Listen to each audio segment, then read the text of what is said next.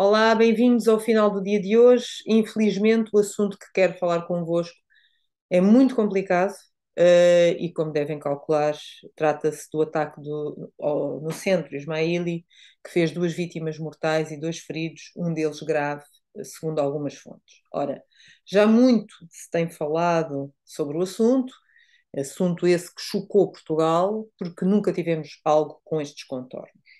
Daí algum alarmismo perfeitamente compreensível, dado também a conjuntura mundial relativamente a este género de ataques.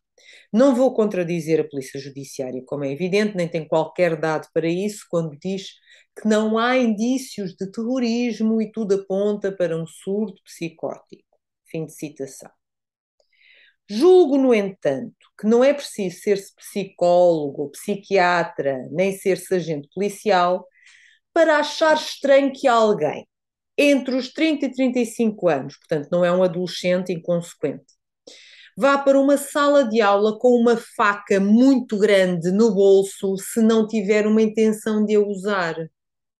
E isto é muito grave, principalmente quando, pelo que dizem, não havia assim grandes indícios de complicações psicológicas anteriores.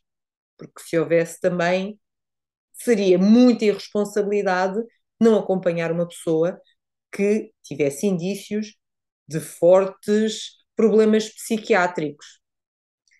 No entanto, quem usa uma faca mata duas pessoas, tenta ferir outras e só não fez mais vítimas porque, entretanto, os agentes chegaram em um minuto após o alarme. E aqui aproveito a oportunidade e felicito a rapidez e o sentido de responsabilidade dos agentes. Mas uma pessoa que faz isto é, numa palavra, um assassino. E não há atenuantes. Ele não é um coitadinho. Ele é um assassino. Quais são as suas motivações? Isso está a ser averiguado.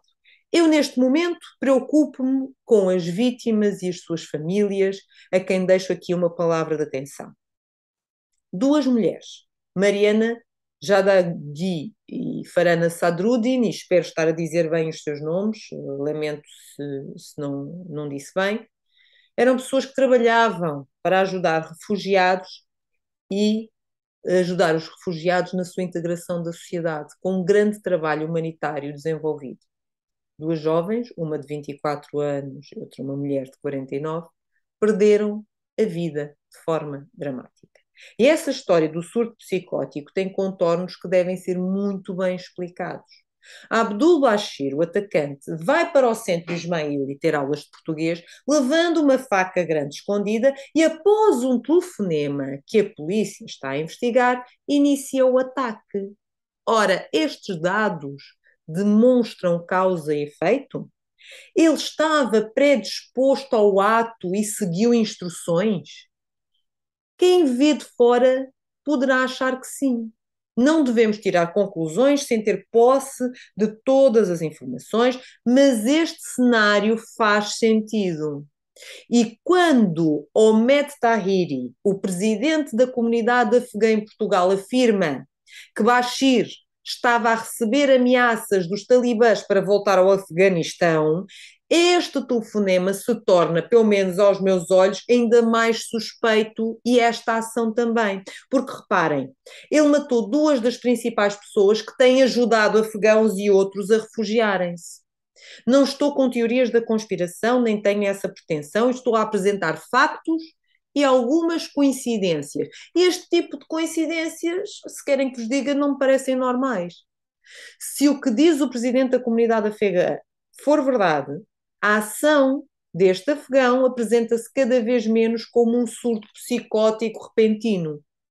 Reparem, Farana era a responsável principal pela Associação Focus Europa, que se dedicava a acolher refugiados. A Mariana era responsável pela integração de refugiados na sociedade. Ambas tinham o processo de Bashir em mãos. Algumas testemunhas até disseram à polícia, segundo a CNN, que o assassino tinha até interesse amoroso pela Mariana, que por acaso era católica e vai ter as suas cerimónias fúnebres numa igreja segundo vontade da família. Portanto, a crise psicótica porque a mulher morreu na Grécia e ele estava sozinho fica um bocadinho órfã. Repito, Bashir leva uma faca para o centro, recebe um telefonema e ataca o professor na aula. Depois ameaça matar-se. Sai da sala e mata duas mulheres. Desculpem, pode não ser um terrorista e pode até ter problemas psíquicos, mas nem todas as pessoas que têm problemas psíquicos andam por aí com facas a matar pessoas. Ele não é a vítima. A vítima são as duas mulheres mortas e os outros feridos. Ele é um assassino. Se o é por vontade própria ou instrumentalizado, cabe à polícia investigar. Claro que isto abriu uma ferida na sociedade e trouxe à discussão outro problema denso e muito complexo que não se tem debatido da forma mais responsável e honesta no nosso país, que é o problema da imigração. Os atores políticos usam este tema para extremar a sociedade nos seus mundos. A extrema-direita diaboliza a vinda dos imigrantes, a extrema-esquerda mostra-os como vítimas do mundo injusto que nos rodeia. Na verdade, este assunto deveria ser discutido de forma ponderada, mas urgente. Devemos ajudar e podemos integrar as pessoas que vêm de fora, mas nunca à custa da segurança e da qualidade de vida dos portugueses e daqueles que cá estão. Condições de vida com decência, como já falamos aqui uma vez, a propósito do incêndio em Alfama, e qualidade de vida merecem todos os cidadãos e aqueles que moram em Portugal. Começando, obviamente, pelos portugueses. Quaisquer benefícios que sejam dados a outrem em detrimento dos que já cá estão tem de ser muito bem explicado. Mas porquê? Eu não estou aqui com um discurso xenófobo. E, aliás, sou a última pessoa que o poderá fazer. Metade da minha família é, é, é estrangeira. O meu pai é português, mas a minha mãe não é. Portanto, por, mas porquê é que tem que ser explicado?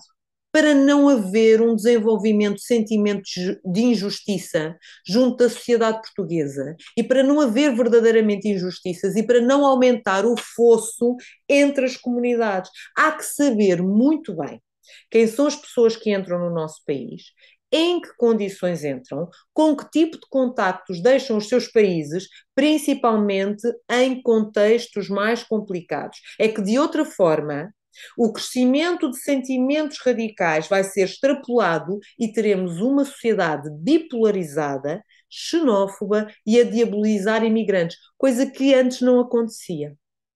E se dúvidas houvesse que isso está a passar-se, este caso, caso no centro Ismaili demonstra bem isso. Já o presidente da comunidade afegã em Portugal diz que outros afegãos estão a ser discriminados e tratados com desconfiança e a sentirem-se estigmatizados. Mas e eu pergunto: e como se sentem as famílias das vítimas? E aqueles que presenciaram o ataque? Aliás, e todos nós. Não podemos cavalgar em populismos, mas também não podemos ser irresponsáveis ao ponto de tapar os problemas como se eles não existissem.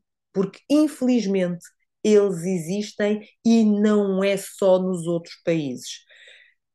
Portanto, precisamos de fazer uma reflexão ponderada, profunda, porque isto esperemos que seja apenas um, um episódio isolado, mas temos que estar preparados para qualquer eventualidade.